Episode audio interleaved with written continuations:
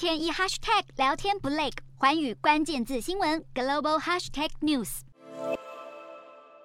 收盘中敲响，纽约证交所这一次迎来投资者期待的好消息，美股多个指数收高，尤其苹果公司的市值也在当地时间三十号站稳了三兆美元的大关，不止股价再创新高，来到空前的一百九十二美元，苹果更成为了全球第一家达到三兆里程碑的公司。分析师也看好苹果后续还有继续大涨的空间。分析师普遍认为，十多年来苹果股价可以表现优于大盘的原因，不是因为投资人大胆砸钱，而是苹果有效的商业策略之下，消费者对于这个品牌越来越死忠。但除了苹果之外，科技股的重要指标纳斯达克同样也在今年上半年表现亮眼。三十号作为第二季以及今年上半年的据点，科技股展现强劲力道。纳斯达克指数半年内就上涨了将近百分之三十二，迎来了四十年来的最好表现。而这部分可以归功于人工智慧 AI 的热度，尤其 AI 晶片龙头辉达，今年以来涨幅已经超过百分之一百八十九，